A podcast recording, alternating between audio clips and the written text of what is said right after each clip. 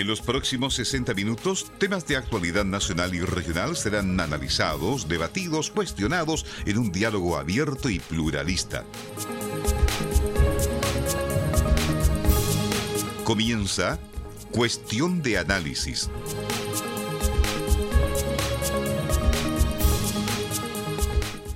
Muy buenas tardes, queridas y queridos auditores de Cuestión de Análisis. Hoy día, panel completo y totalmente en vivo. Cuando ya son las 7 de la tarde con 6 minutos, iniciamos el Cuestión de Análisis hoy día. Y voy a presentar a quienes me acompañan en esta tarde. Una gran cientista política de nuestra universidad, Ginny Simon. Muchas gracias por la pausa en términos de cientista, porque muchas veces que es cierto que pensamos que la ciencia es solamente la ciencia natural, pero también hay ciencia política eh, que aborda el tema de manera diferente, obviamente. Eh, pero sí, aquí estamos en el programa y en vivo. Eh, un gusto estar de manera presencial. Esto es histórico. Sí, es histórico porque es primera vez que tenemos un programa en el estudio, digamos. De, desde, dos años. De dos años, después de dos años de pausa. Desde 2019, ¿cierto? Sí. Estoy pensando si quizás al principio de Yo no sé si alcanzamos a tener el programa en vivo, pero fue todo en... Porque el 2019 lo hicimos completo. Bueno, ya lo están escuchando. Sí al zar de la medicina, el doctor Martín Silich. ¿Cómo estás, Martín? Aquí estamos lo más bien, muy bien. Encantado de estar con ustedes nuevamente. Qué bueno. Y nos acompaña también hoy día nuestra panelista Paulina Astroza. ¿Cómo estás, Paulina? Bien, contenta de estar aquí. Primera vez con ustedes, presencial. En, presencial, habíamos estado online, digamos, en este formato más a distancia. Pero bueno, hoy día tenemos la suerte de estar online. Y tenemos variados temas que conversar hoy día. ¿Con cuál les gustaría conversar? Comenzar, perdón.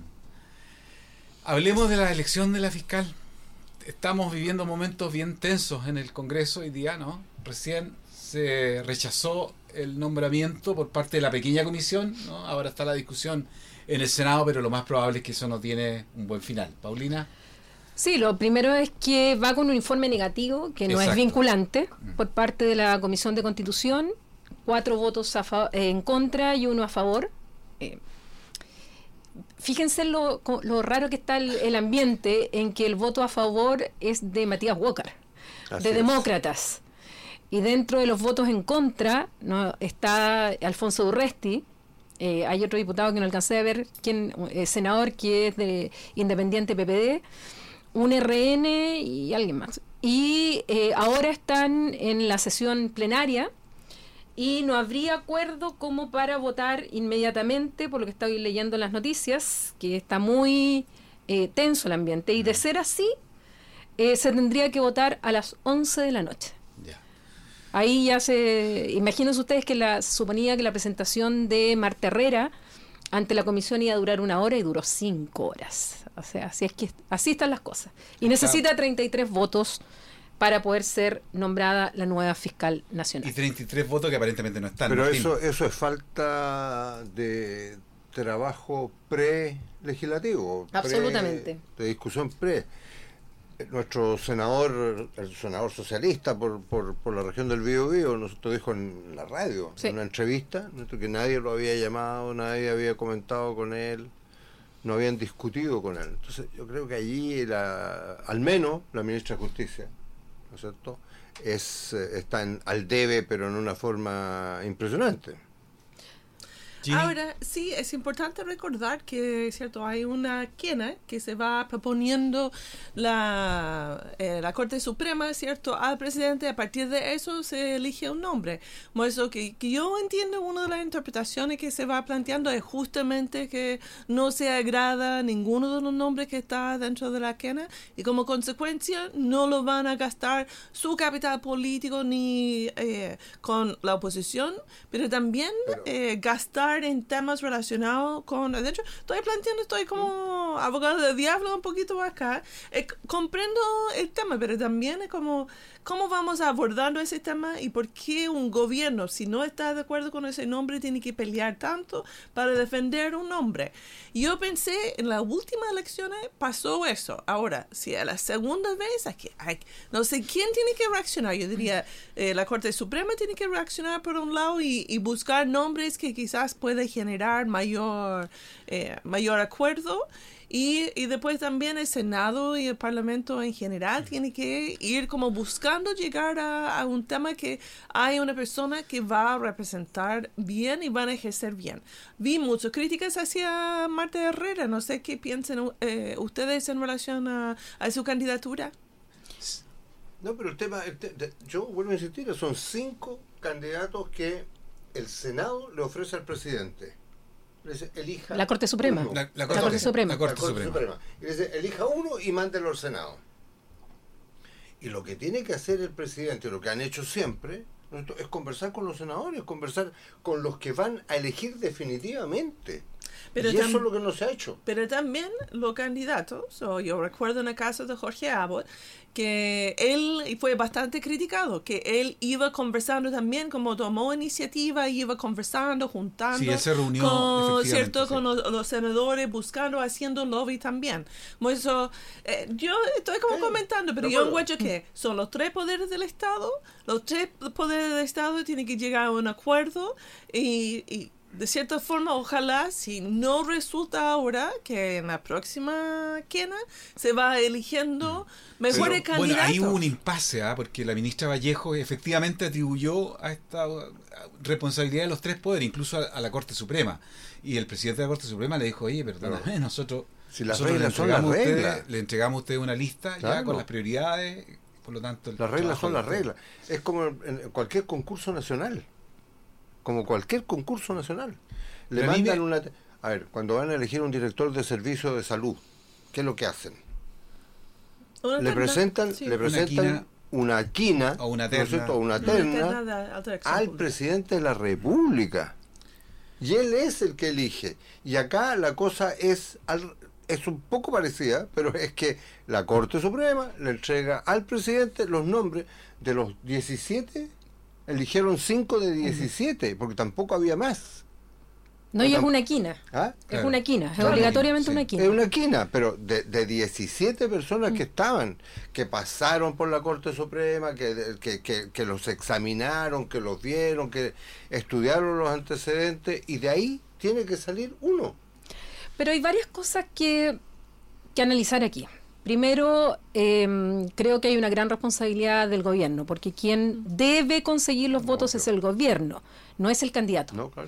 Eh, o la candidata en este caso. Porque efectivamente una de las cosas que más se le criticó a Abbott fue que él hizo, lobby y estuvo con senadores y su gestión fue nefasta. O sea, yo creo que em, lo mal que lo hizo Abbott está hoy día repercutiendo en la actual candidata porque una de las grandes críticas es que ella sería la continuadora de Abbott. Se le critica que ella habría tenido tres cargos en algún momento. Mm. Entonces, quien no puede tener tanta concentración y se le ve como una delfina de Abbott, y eso es lo que principalmente molesta en muchos sectores.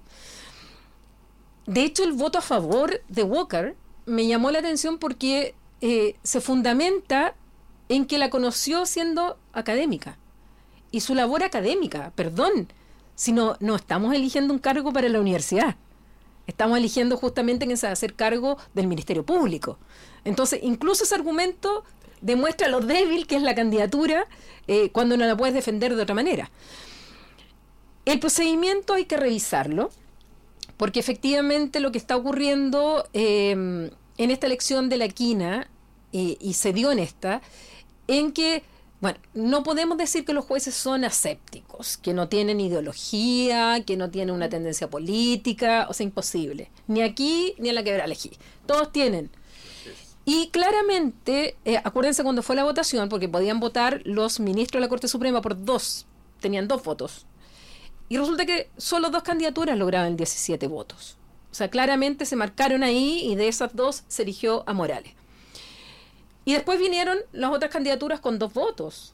O sea, claramente eh, hubo ahí una cierta concertación de, de los, eh, de los ministros y ministras en estas dos candidaturas. Pero justo se eligió a Morales y Morales cayó finalmente estrepitosamente. Y otra, además, renuncia. O sea, todo el proceso ha estado tan complicado. Y, y ahora yo no sé quién se va a atrever a ser candidato o candidata para que, para que te descueren de una manera impresionante. Estaba pensando exactamente lo mismo, porque es como una suerte de escarnio público. Inquisición, es la Inquisición a la que, se, sea candidato, te investigan hasta cuando estaban en el kinder. todos los trapitos al sol y te dan, pero... Y claro, y aquí probablemente que está libre de pecado que lance la primera piedra. Está, es bien compleja el, el, el, escenario. Y por eso yo creo que se hace necesario mm. revisar algo el mecanismo, ver de qué forma puede haber, manteniendo la transparencia necesaria en estos procesos, digamos, un mecanismo que presione menos a los, a los candidatos en este caso, pero a la vez hacer una elección en un periodo tan complejo de, de sensación de inseguridad pública. Todas las encuestas, Martín lo va a comentar probablemente también, indican la seguridad es un tema prioritario y esto sin duda le hace daño también a, ese, a esa percepción de los ciudadanos. Sí, claramente, pero al mismo tiempo eh, hay que reconocer que el gobierno necesita tener un candidato o candidata ad hoc, de cierta forma, porque justamente por la importancia que tiene la seguridad y el rol que juega el fiscal. Eh, yo lo encuentro súper complicado, pero me gustaría ver, ojalá que vayan buscando y incentivando distintos candidatos y candidatas, porque parece que la mano de Abbott estaba como muy metido dentro de, mm. de la quena que, que, salió, y si uno quiere cambiar, entonces hay que ir buscando e incentivando otro tipo de candidatos y empezar a armar. Pero como estamos conversando antes eh, en off, que la ministra de Justicia no ha jugado un rol importante en eso. Me llama la atención que eh, tampoco la ministra de Interior debe que de suma, suma importancia. Juana Uriarte, que es la que tiene, es la que tiene que, dialogar y parlamentar en el fondo. Claro, pero con los parlamentos. Pero yo estoy pensando, si yo, eh, mm. si seguridad es uno de, de mi temas prioritario y necesito y tengo la oportunidad de nombrar el fiscal nacional, que en verdad pasa una vez cada ocho años, sea, es una tremenda oportunidad. Mm. Eh, yo voy a buscar y incentivar nombres que me convienen. Yo no tengo tan claro, no sé si eh, Paulina, usted sabe mejor si había candidatos y candidatas más eh, afines con el gobierno que no fueron considerados por la Corte Suprema. No los conozco, la verdad es que manifiesto mi total y absoluta ignorancia sobre ese tema.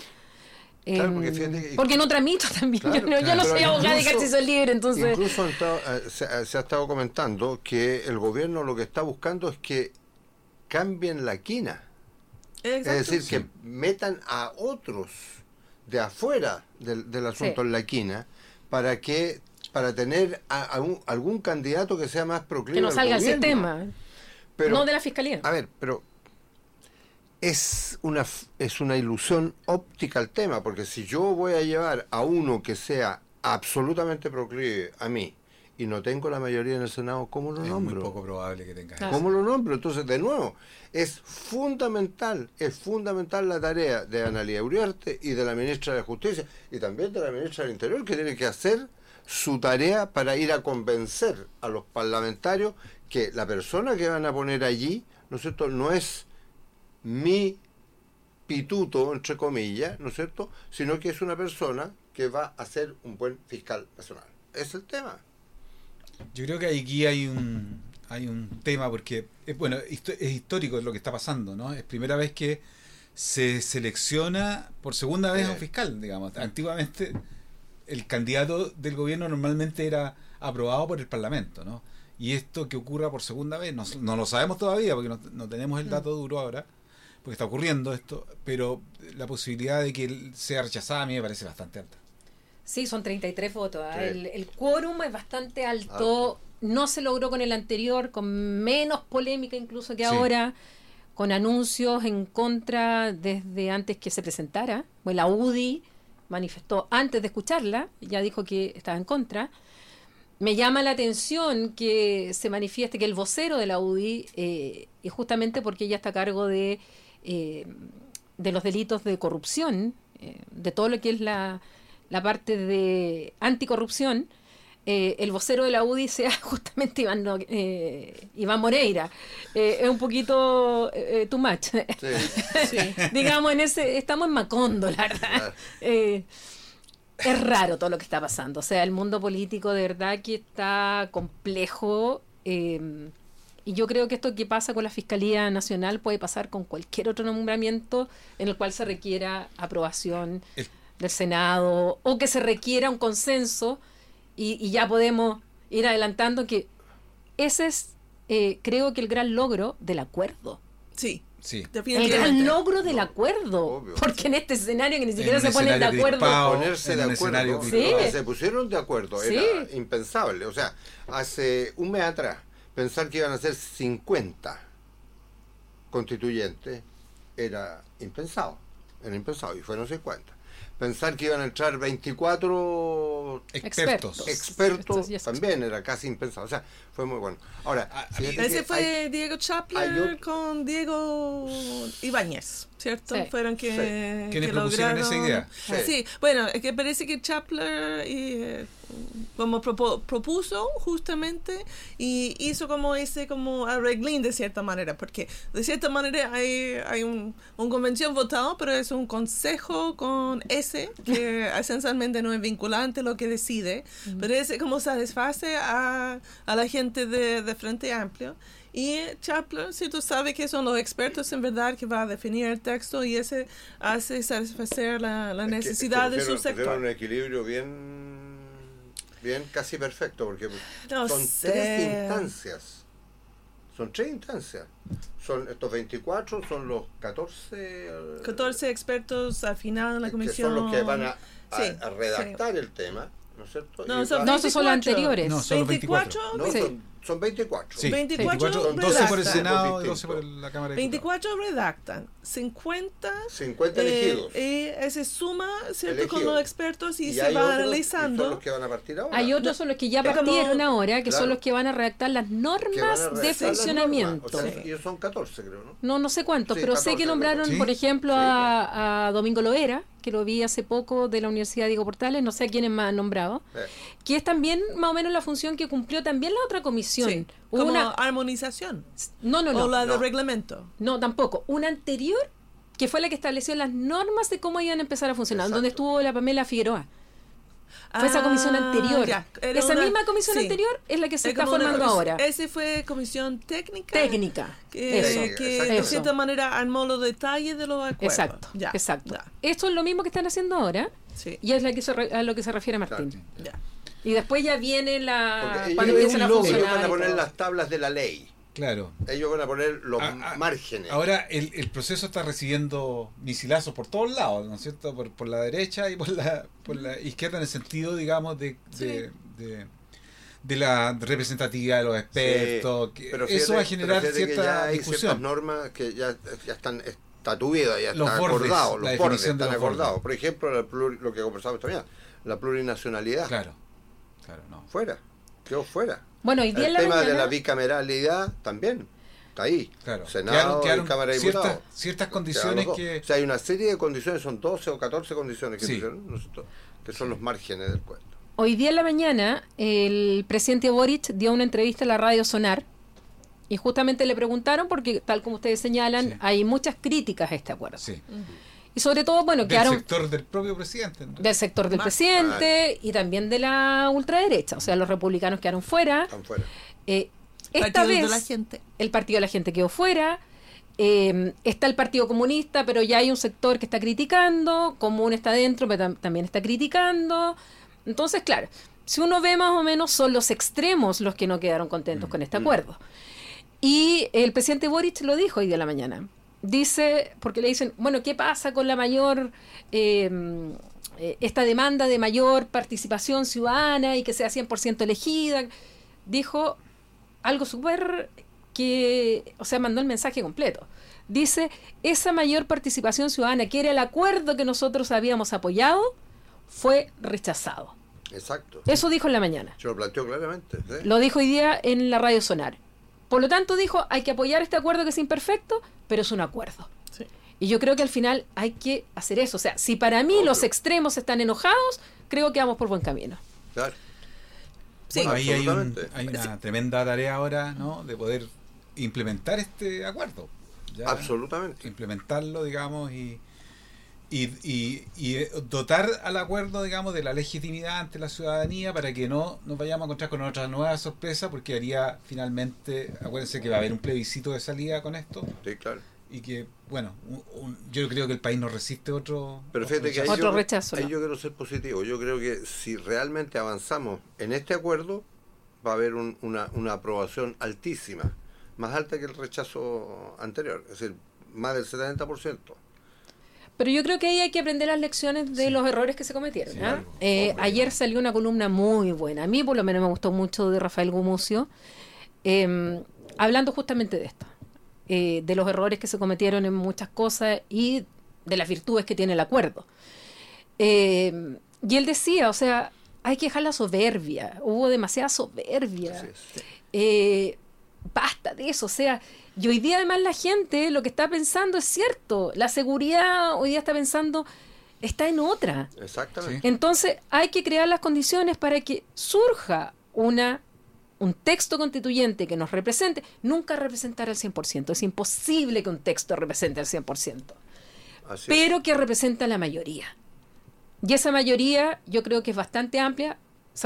estuvo en el 79% que votó por el apruebo y hay que recuperar esa mayoría. Exacto. Y, y ojalá que no vaya a ser un proceso que finalmente eh, aquellos que, por ejemplo, votamos por el apruebo nos fuimos desencantando a medida mm. que fue pasando el, eh, todo el proceso anterior y no cometer los mismos errores.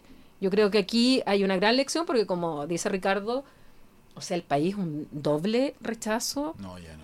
O sea, ya, ya nos, quedamos con la constitución hasta, nunca más. O sea, así es, así es.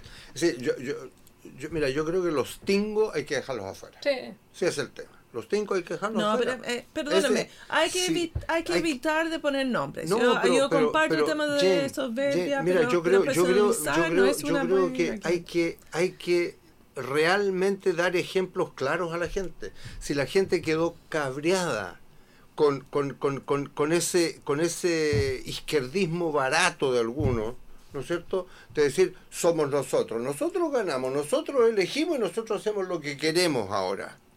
Pues, perdón, si eso es lo que los chilenos no quieren. Por eso que la gente, mira, ¿por qué la gente rechaza tanto los partidos políticos? Porque los partidos políticos se miran el ombligo. Y son soberbios también. Claro, entonces, y la gente lo, rechaza. Yo creo lo rechaza. Entonces, terminemos con eso. Yo creo que, fíjate que, por eso he dicho que, que, que, que, el presidente Boris le ha puesto, Boris le ha puesto calma al, al, al asunto, le ha puesto calma al asunto. Y eso es extraordinariamente bueno en estas circunstancias que estamos viviendo hoy día. Además, recordemos que el presidente Boric firmó el acuerdo del 15 de noviembre y eso lo voy a reconocer toda la vida porque fue un gesto en que él firmó como Gabriel Boric. Y que le costó caro. Le costó carísimo. O sea, hasta el día de hoy hay muchos que eh, se lo recuerdan y cómo lo trataron. Y, y si en ese momento estuvo a la altura de la circunstancia, que por ejemplo el Partido Comunista no lo estuvo en su momento, Hoy día sí, Boit de nuevo está logrando mantener esa, esa moderación que requiere el país y no nos podemos seguir radicalizando porque no vamos, no vamos a ir a ninguna parte. Veamos lo que está pasando en los países vecinos con la radicalización de las posturas. Si no es por el Mundial... Claro. No, oye, si no es por el Mundial, Argentina, ¿cómo estaría? vamos a tener un Tendría 5 o 6 dólares. ¿Ah? Tendría 5 o 6 dólares. Tiene 88% de inflación. Sí, es horroroso. Y un porcentaje horroroso. o sea, Argentina está, pero. Está en la línea de la pobreza. Con más del 50% de pobres. Un país que fue el país número 11 de los países más ricos del planeta. Fueron quinto a principios del siglo XX. quinto. Quinto, claro. Quinto a principios del siglo XX. Imagínate. Oye, pero ¿se puede lograr esto? Porque estamos viviendo una etapa en que hay mucha desconfianza con los partidos. Los partidos hacen este acuerdo. ¿Tiene eso futuro? ¿Tiene futuro, digamos, en, ¿qué, deberían hacer los partidos ahora para darle sostén a ese acuerdo? Porque en el fondo, en la medida que, tienen también descredibilidad, ¿no es cierto? No es tan difícil poder atacar este, este acuerdo. Yo comparto lo que dice Paulina en relación a la soberbia. No es solamente Stingo ni algunos de la izquierda que son soberbios. Al final son muchos los partidos. Y segundo, muchos están pensando solamente en su, en su éxito electoral más que en el bien común. Y la constitución requiere de cierta manera un diálogo parlamentar que estamos conversando en relación al gobierno y no imponer. Mi percepción de Chile en general es que no se sabe dialogar eh, bien, no se escucha mucho a la otra persona, sino andan peleando y buscando arreglar por otro lado. Como eso hay que ser más abierto, más transparente y que me gustaría ver cuando se inicia el proceso que, que se va informando claramente a la ciudadanía lo que está pasando. Como eso ya, hoy día estamos hablando del norma eh, relacionado con la descentralización y se va explicando la importancia, qué temas se van a ir tocando y se va explicando y informando porque en general parte del rechazo también tenía que ver con mucho conocimiento o, falta de conocimiento verdadero sobre lo que en verdad estaba dentro de la propuesta. Una de las... Discúlpenme, pero vamos a hacer la, pausa porque ya estamos llegando a la hora del intermedio musical y tenemos una tremenda propuesta para música que nos hizo Paulina. A ver, Paulina. Mentiras de la ley. Bien, nos vamos entonces a nuestro intermedio musical con el tremendo conjunto La Ley y la canción Mentira.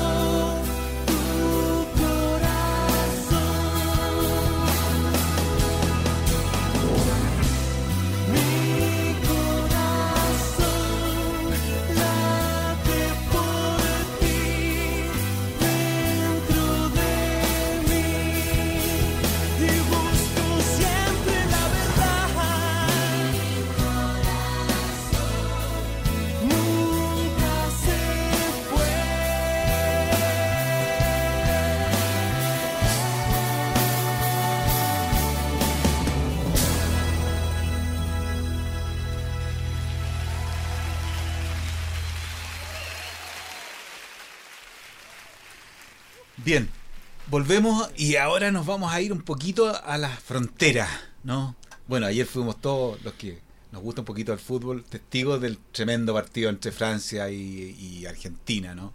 Martín debe estar algo triste porque el sábado no, como estar triste, estoy enojado, ¿no? Con, el arbitraje. el arbitraje.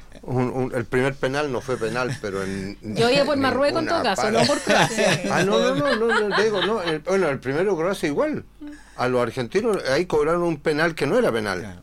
Oye, y, y, y con, con uh, los franceses también. Sí, a Di María le cobraron un penal. a pesar de toda la tecnología, a pesar de toda la tecnología que oye, filmado de todos, de, todos los pero ángulos. El lo ponían a veces nomás, sí, pero no lo no tenían era... más manejado. Pero por eso te digo, o sea, eso. esa cuestión oye, fue manejada. Eh, pero, bueno, pero, la situación bueno, en Argentina, todos sabemos. Terminó el campeonato. Terminó el campeonato y bueno, ayer el pueblo argentino salió en masa a celebrar. Está bien, digamos, también para su, tener una semana. campeonato. Para tener una semana para llorar. O sea, para, para celebrar el, la Y inflación. que de una u otra tiene. manera, claro, también eh, hace olvidar el juicio a Cristina, ¿no? Y una serie de otras. La inflación. La Pero inflación. espérate que pase un mes y ahí vas a ver. Bueno, vamos a volver ahí van a llorar más. Además que la ministra de qué fue el trabajo que dijo que alguien que no, no se iba a hacer nada mientras estuviera el mundial. Claro. Sí, no, cómo no, fue dijo, una- no, no, una no hasta que termine el mundial. Pero perdóname, porque si hubiera sido Chile en los finales, yo creo que no iba a ser tan diferente. Esa Es muy mi probable. percepción. Porque ¿Cómo? siempre. Si le siempre tocara a sido Chile esa, esa oportunidad de jugar una final mundial, Sí, no, Chile No, de pero a claro, ver, una en, en- en semana. Chile, de si Chile hubiera sido campeón mundial, una semana de vacaciones. No, pues, claro. O sea, feriado. Pero, ¿ah? Feriado. Pero feriado nacional, pues. si los argentinos están acostumbrados a ganar, Y, nosotros todo- y todo- y todos los años, hasta el próximo mundial, la fecha recordatoria de haber sido campeones del Oye, mundo, eso está claro. Bueno, Pero- tenemos la situación de Argentina, pero Claro, también pero es está súper preocupante lo que está pasando en Perú. Y ahí me gustaría preguntarle a la Paulina qué, qué es lo que qué es lo que está pasando y cómo Chile, ¿no es cierto?, ha, ha tenido ciertas dificultades en reconocer qué es lo que pasó finalmente en, en Perú. Es que es difícil, ¿ah? Es difícil entrar a opinar un tercer país, sobre todo cuando somos vecinos Sí. eh, y tenemos situaciones complejas en nuestras relaciones, entrar a calificar directamente eh, lo que pasa en otro país. Porque además eh, la situación en Perú es, se ha venido deteriorando muchísimo. Piensen ustedes que todos los expresidentes del Perú están detenidos. Alan García se suicidó para arrancar del juicio. O sea, la corrupción, el nivel de corrupción lamentablemente en el país vecino ha llegado a niveles eh, muy altos. Y tenemos la situación de Toledo, de Ollantumala, ya el, suicidio de, mm, Alan de Alan García, el caso de Alejandro Toledo, o sea, la- el Fujimori, o sea, la verdad es que tienen un récord. Claro, alguien podría decir, bueno, es que allá lo juzgan, en Chile no. No, yo ese argumento no sé, yo, yo tendría un poco de, de mayor atención. Pero lo que sí pasó en la última elección es que surge la figura de Pedro Castillo. Pedro Castillo, un profesor rural, que no estaba en el pronóstico de nadie, Pero la clase política está tan absolutamente desprestigiada en el Perú que surge entonces Pedro Castillo. Pedro Castillo que, por un lado, se manifiesta como antiglobalista, como de una izquierda muy, muy, muy de izquierda, pero al mismo tiempo el punto de vista valórico es te- tremendamente conservador. O sea, contrario al aborto, contrario a los derechos reproductivos, contrario... O sea, es una figura muy, muy compleja. Y eh, digamos que los peruanos tampoco tenían mucha alternativa o buena alternativa a la elección porque tenían a Keiko Fujimori por el otro lado. Entonces ahí gana Pedro Castillo, pero gana Pedro Castillo con un Congreso absolutamente fragmentado, dividido, sin mayorías y además con niveles de corrupción también bastante altos a nivel de, eh, digamos, del, del Congreso. Él ha tenido cinco cambios de gabinete en este tiempo. O sea, la inestabilidad política es enorme, los niveles de corrupción también, las acusaciones contra él son gravísimas. Y él sabía que el día 3 de diciembre iba a haber una votación sobre lo que ellos llaman la vacancia, que es como nuestra acusación constitucional o el impeachment en los Estados Unidos. Pero él no tenía los votos. O sea, eso es lo raro de lo que pasó en Perú, porque él no tenía los votos para ser destituido. No, eh, bueno, había, hubo dos intentos previos. de- Claro, no los tenía, no tenía los votos, y sin embargo aparece esa mañana eh, llamando a disolver el Congreso además eh, determinando que iba a gobernar vía decreto y eh, echando a toda la gente. Y eso dentro del marco constitucional, está fuera del marco constitucional peruano, según las normas que ellos tienen. Y eso evidentemente es un golpe blando, si lo quieren, pero es un golpe.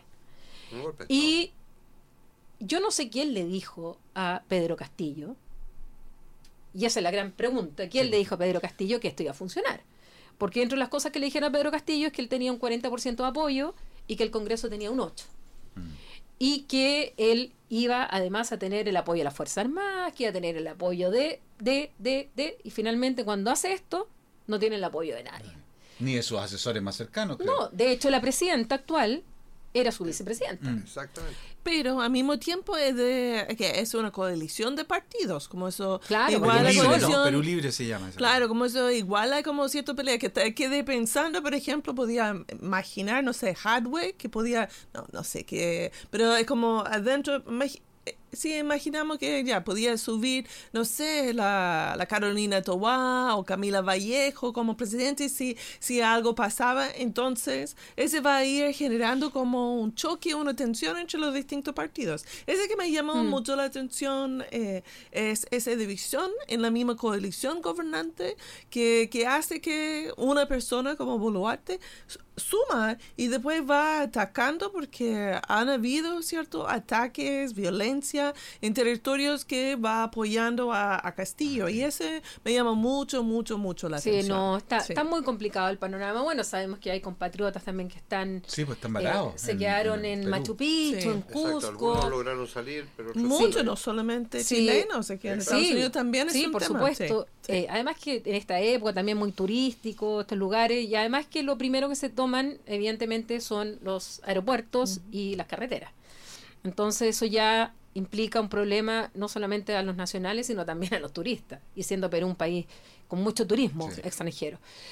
Y Pedro Castillo finalmente hasta el Tribunal Constitucional determina que eh, incumplió la Constitución y ahora tiene lo eh, se decretó 18 meses de prisión preventiva y con todas las acusaciones que hay en contra de él de corrupción, de traición a la patria por esto de haber eh, violado las normas. Y ahí está. Y, aparece, y aparecen cuatro países, cuatro eh, estados que salen con una declaración apoyando a Pedro Castillo y llamando a que se restituya eh, en el poder y aparece Colombia con Petro, México con AMLO, Argentina con Fernández y Colombia. No, y. Me falta uno. Es Colombia, Argentina, México y Bolivia. Con Arce. Entonces aparecen con esta declaración, em, ya interviniendo los asuntos internos de, de, Perú, y al cual fue invitado el presidente Boric a firmarla. Y el presidente Boric dijo que no. Eh, y eso también le ha traído problemas con un sector al interior de su propia coalición. Lamentablemente, creo que, bueno, eh, Chile sacó dos declaraciones. Primero una declaración muy débil, eh, lamentando lo ocurrido. Em, fue muy crítica esa primera mm. declaración. Y sacan una segunda declaración donde condenan lo ocurrido. Donde ya se muestra más la firmeza con respecto a lo que estaba pasando en Perú. Pero sacan una tercera declaración. Y esa tercera declaración, en Perú, y yo tengo colegas que me lo dijeron, eh, traspasó las fronteras de lo que un Estado podía decir respecto de la situación interna de otro Estado. Esa declaración parece más la declaración de la presidenta de la Comisión Interamericana de Derechos Humanos que la de la ministra de Relaciones Exteriores. Y en eso hay que tener mucho cuidado con el lenguaje, con lo que uno plantea respecto al vecino. Más aún cuando no sabemos cuánto tiempo va a durar la presidenta en Perú. Donde tenemos al hermano Humala levantando las voces de nuevo del antichilenismo y que eso genera votos. O sea, no sabemos lo O sea, hay que ser extremadamente cuidadosos en el lenguaje diplomático. Y para rematarla, una pregunta en Estado Nacional, no, en Mesa Central, en que Constanza Santa María le pregunta a la ministra si es golpista o no golpista, en vez de darse la vuelta diplomática que debiera ser, se pronuncia, dice, no, no es golpista, pero violó la constitución. Y nosotros reconocemos a la nueva presidenta. O sea, no es, pero es. Y eso salió en el diario El Comercio de Perú, y hoy día las críticas están sobre la ministra de Relaciones Exteriores. Entonces, mal manejo, de verdad mal manejo. Eh, y ahí es donde se van enturbiando las interpretaciones. Nos pudimos haber ahorrado muchas cosas si es que Cancillería y los asesores de la moneda hubiesen tenido un mejor, manejo de los códigos internacionales. Y eso no lo hicieron.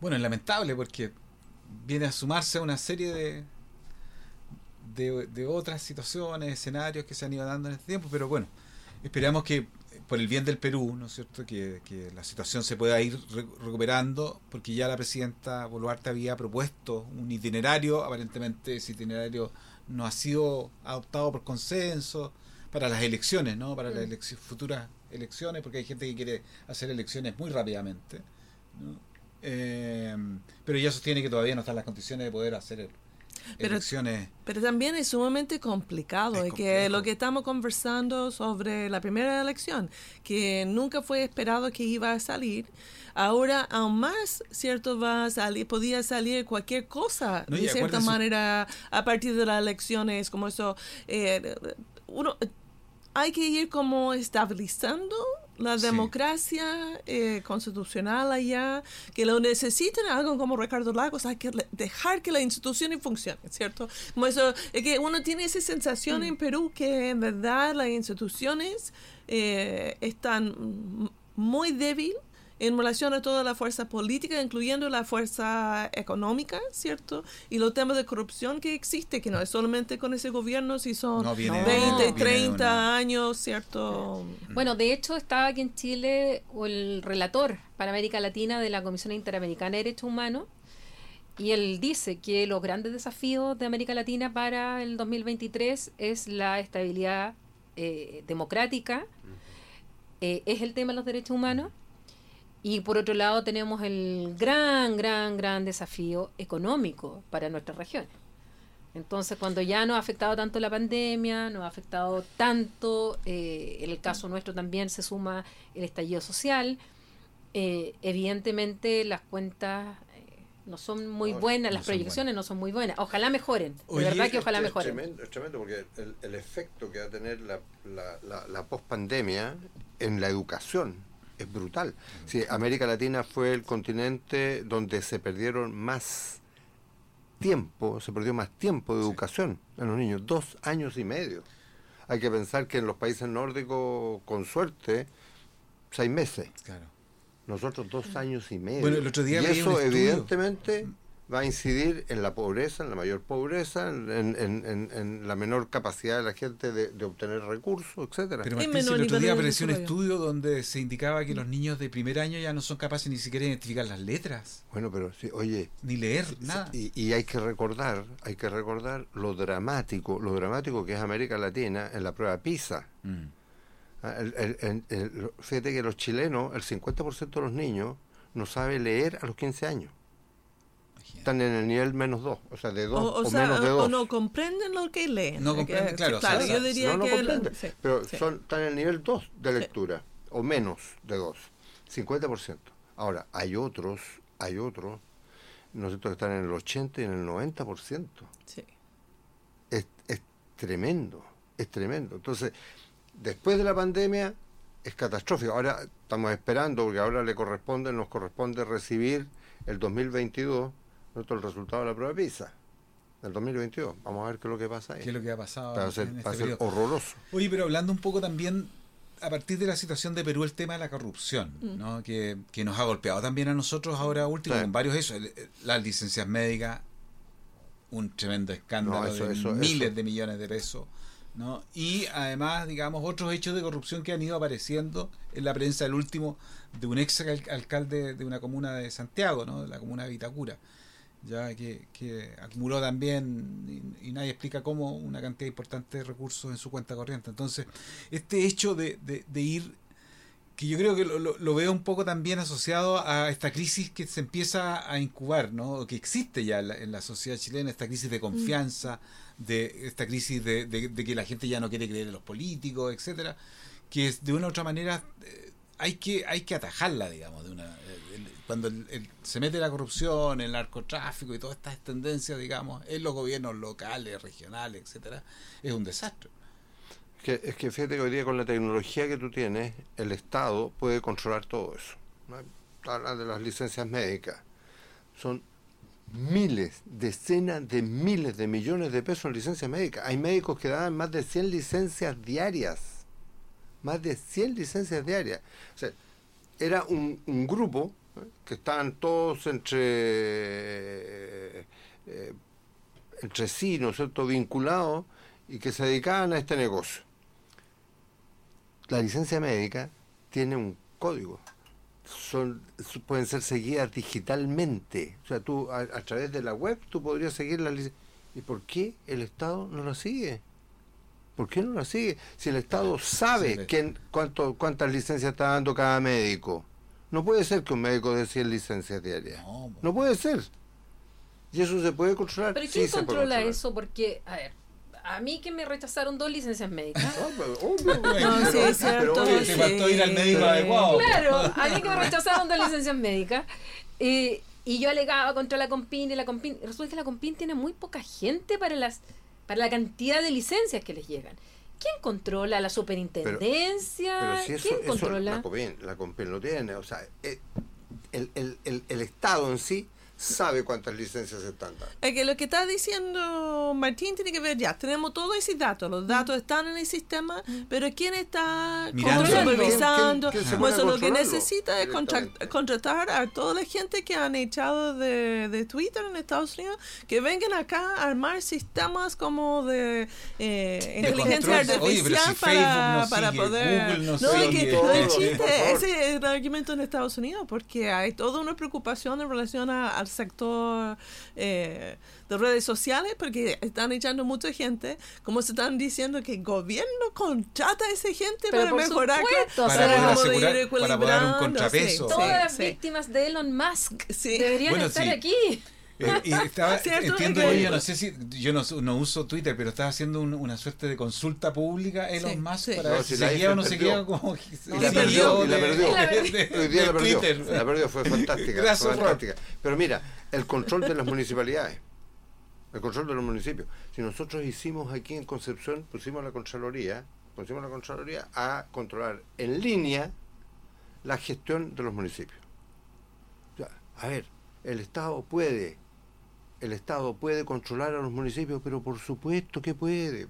Y puede saber en el momento que compró 100 peluches, que compró 100 peluches. Y cuando compró 1000 peluches, hay que prender la luz roja, ¿no es cierto? Bueno, eso que se hace con una farmacia, con una farmacia, con un stock de cualquier cosa, cuando te va bajando el stock, porque se van vendiendo las cosas, automáticamente le dicen al señor, no sé, oiga, compre más porque le está bajando. Aquí es lo mismo. Mm. ¿Por qué no se hace? ¿Por qué no hay control de los narcotraficantes que tienen miles de millones? De repente encuentran a un señor que tiene 20 autos. Pero, como soy profesora de administración pública y en general nosotros enseñamos todo eso en, en la carrera y uh, especialmente el tema de probidad, ¿cierto? Y transparencia. Una colega, Julia Poblete, pero lo tenía, pero súper, súper mal.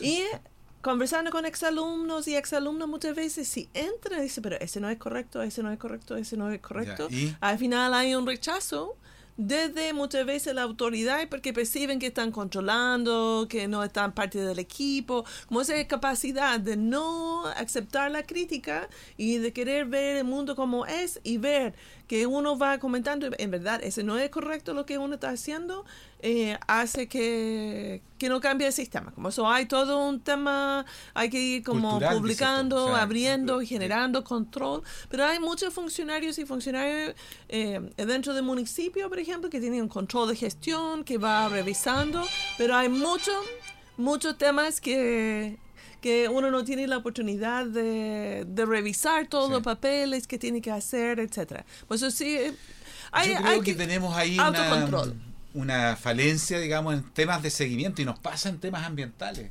¿no? Tenemos una cantidad enorme de, estaciones de monitoreo, pero pasa que nadie las mira, nadie mira la información que están generando. De hecho, un vecino de Coronel meses atrás en el invierno, imagínate, el periodo más crítico de la contaminación atmosférica, nos hacía ver, oiga, pero si la, la, estación más importante que tenemos acá en la comuna no está funcionando hace meses. Y nadie dijo nada, ¿no? Bueno, o no hay canales de reclamar, que uno de los elementos que uno tiene que tener cuando uno va diseñando un sistema de gestión, porque ningún sistema de gestión es perfecto, es tener mecanismos donde uno puede levantar reclamos desde la ciudadanía y no reclamos que a mí ya está mal, sino reclamos de cierta manera que eh, el sistema de monitoreo no está funcionando, como eso no podemos hacer las cosas solo, no es el Estado que puede hacer las cosas solo, como eso lo que necesitamos es colaboración y canales de comunicación que permitan controlar también, porque quien tiene mayor interés de controlar va a ser justamente los y las ciudadanos.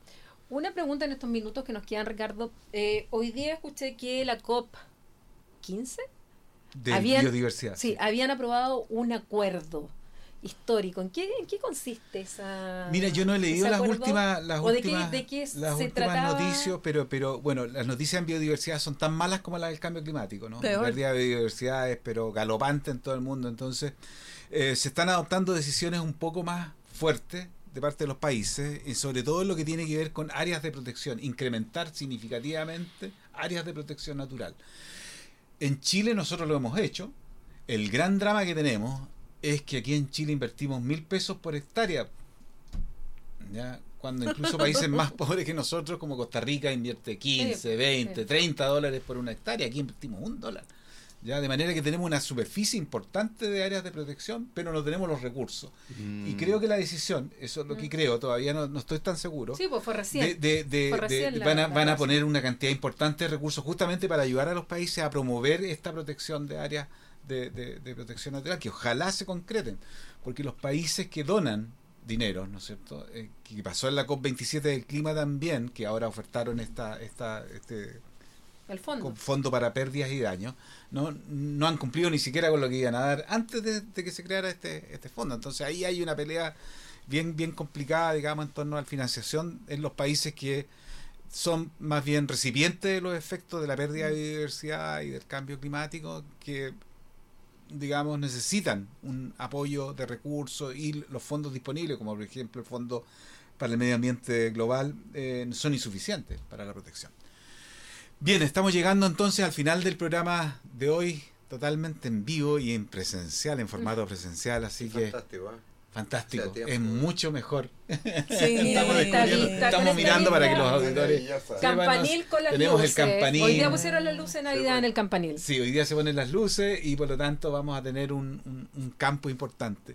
Una pequeña noticia: viene la ministra de Medio Ambiente. El miércoles tenemos un encuentro con ella para discutir sobre el tema de la transición ecológica justa. Ah, súper bien. ¿Y es abierto al público? Eh, se está invitando a la, gente principalmente de las zonas de sacrificio. Ah, y la cuestión de análisis también está ahí. Eh, también vamos a tener algunas invitaciones extras. Espero yo conseguirme. Eh, por lo menos me, va a tocar participar en un pequeño panel ahí sobre eh, la visión nuestra como EULA y de la universidad sobre esta transición. sí, bueno, muy importante. Muy bien. Nos vemos entonces el próximo lunes. Muchas gracias. Síntesis del año 2022. Nos vemos la próxima semana. Muy buenas noches.